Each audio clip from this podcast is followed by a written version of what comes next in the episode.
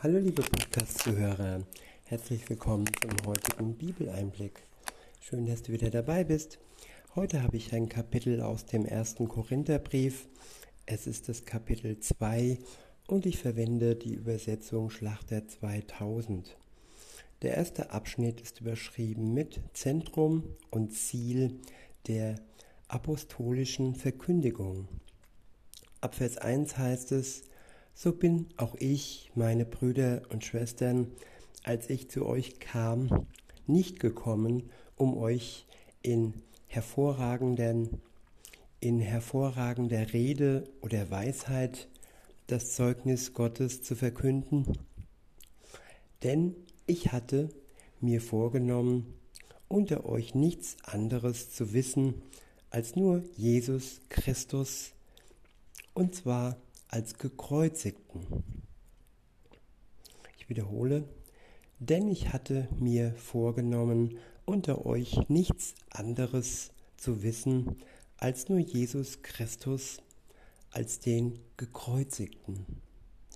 Ja, der Schlüssel zum ewigen Leben ist Jesus Christus, der gekreuzigte, der für die Welt gestorben ist, für die Sünden der Menschheit ausnahmslos jeden Mensch hat er die Möglichkeit geschenkt, durch seinen Tod am Kreuz seine Sünden genau da am Kreuz abzugeben. Durch den Glauben an Jesus Christus können wir frei werden und er erlöst uns von der Last unserer Schuld und schenkt uns dann noch ja, den Heiligen Geist und den Eintritt ins ewige Leben.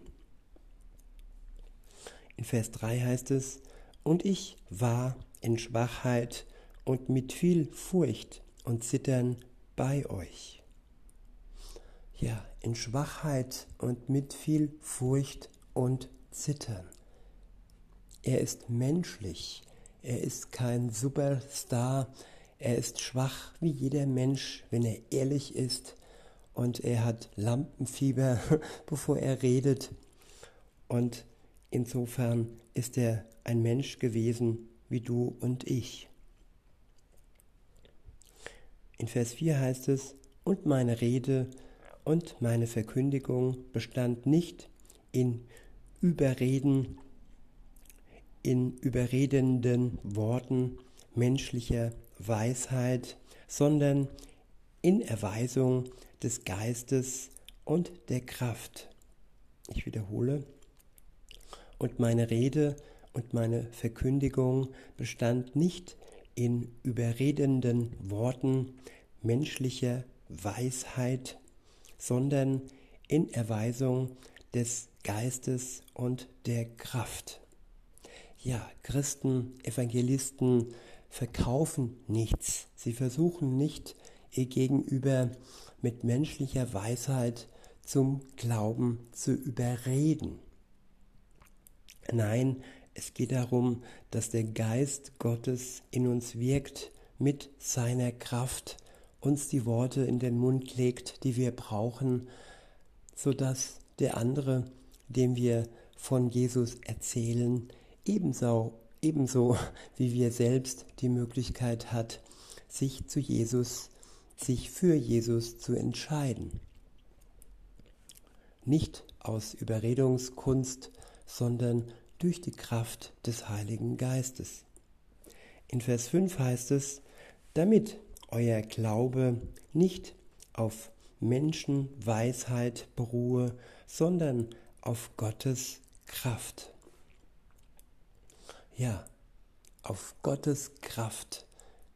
Aufgrund seiner Kraft entsteht der Glaube im Menschen selbst.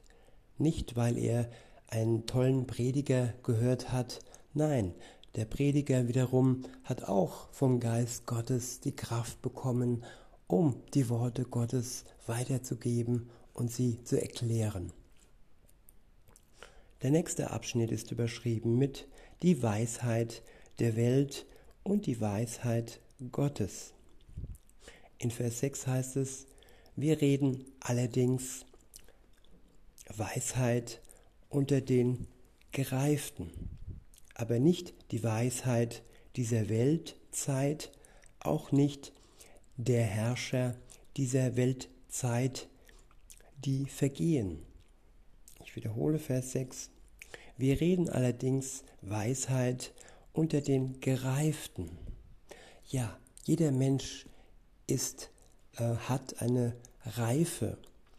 Bevor er nicht reif ist, sich für Jesus zu entscheiden, werden die Worte ähm, durch das eine Ohr hinein und durch das andere Ohr, andere Ohr hinausgehen.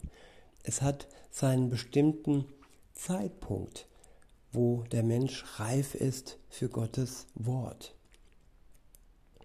Weiter heißt es, aber nicht die Weisheit dieser Welt, Zeit, auch nicht der Herrscher dieser Weltzeit, die vergehen. Ja, die ganzen ja, Politiker und die ganzen Schlauen, ob Virologen oder Ärzte oder sonst jemand, sie versuchen, die Weisheit der Welt uns weiter zu bringen. Aber ist sie wirklich auch die Wahrheit, die von Gott kommt, das muss jeder für sich herausfinden mit der Hilfe des Heiligen Geistes, ob es wahr ist, was die Herrscher der Weltzeit uns sagen, ob es von Gott kommt oder ob es vergänglich sind, äh, vergänglich ist, genauso auch wie die Herrscher selbst vergänglich sind, wenn sie nicht mit Jesus unterwegs sind. In Vers 7 heißt es, sondern wir reden Gottes Weisheit im Geheimnis. Die verborgene, die Gott vor den Weltzeiten zu unserer Herrlichkeit vorherbestimmt hat.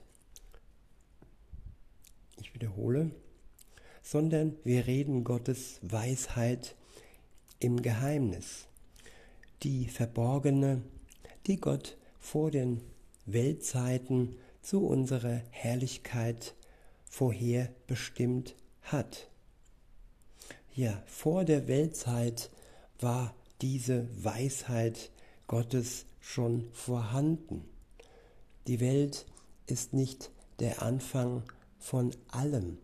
Gott, ja, lebte vor dieser Welt. Er ist der Schöpfer der Welt und seine Weisheit und sein Plan bestand auch schon vor der Erschaffung der Welt. Und ja, diese Weisheit ist verborgen für alle die, die nicht mit Jesus unterwegs sind, die sich ihm nicht öffnen und die der Welt hinterherlaufen und der sogenannten Weisheit, die eigentlich keine ist, Weisheit der Welt. Weiter heißt es, die keiner der Herrscher dieser Weltzeit erkannt hat. Denn wenn sie sie erkannt hätten, so hätten sie den Herrn der Herrlichkeit nicht gekreuzigt.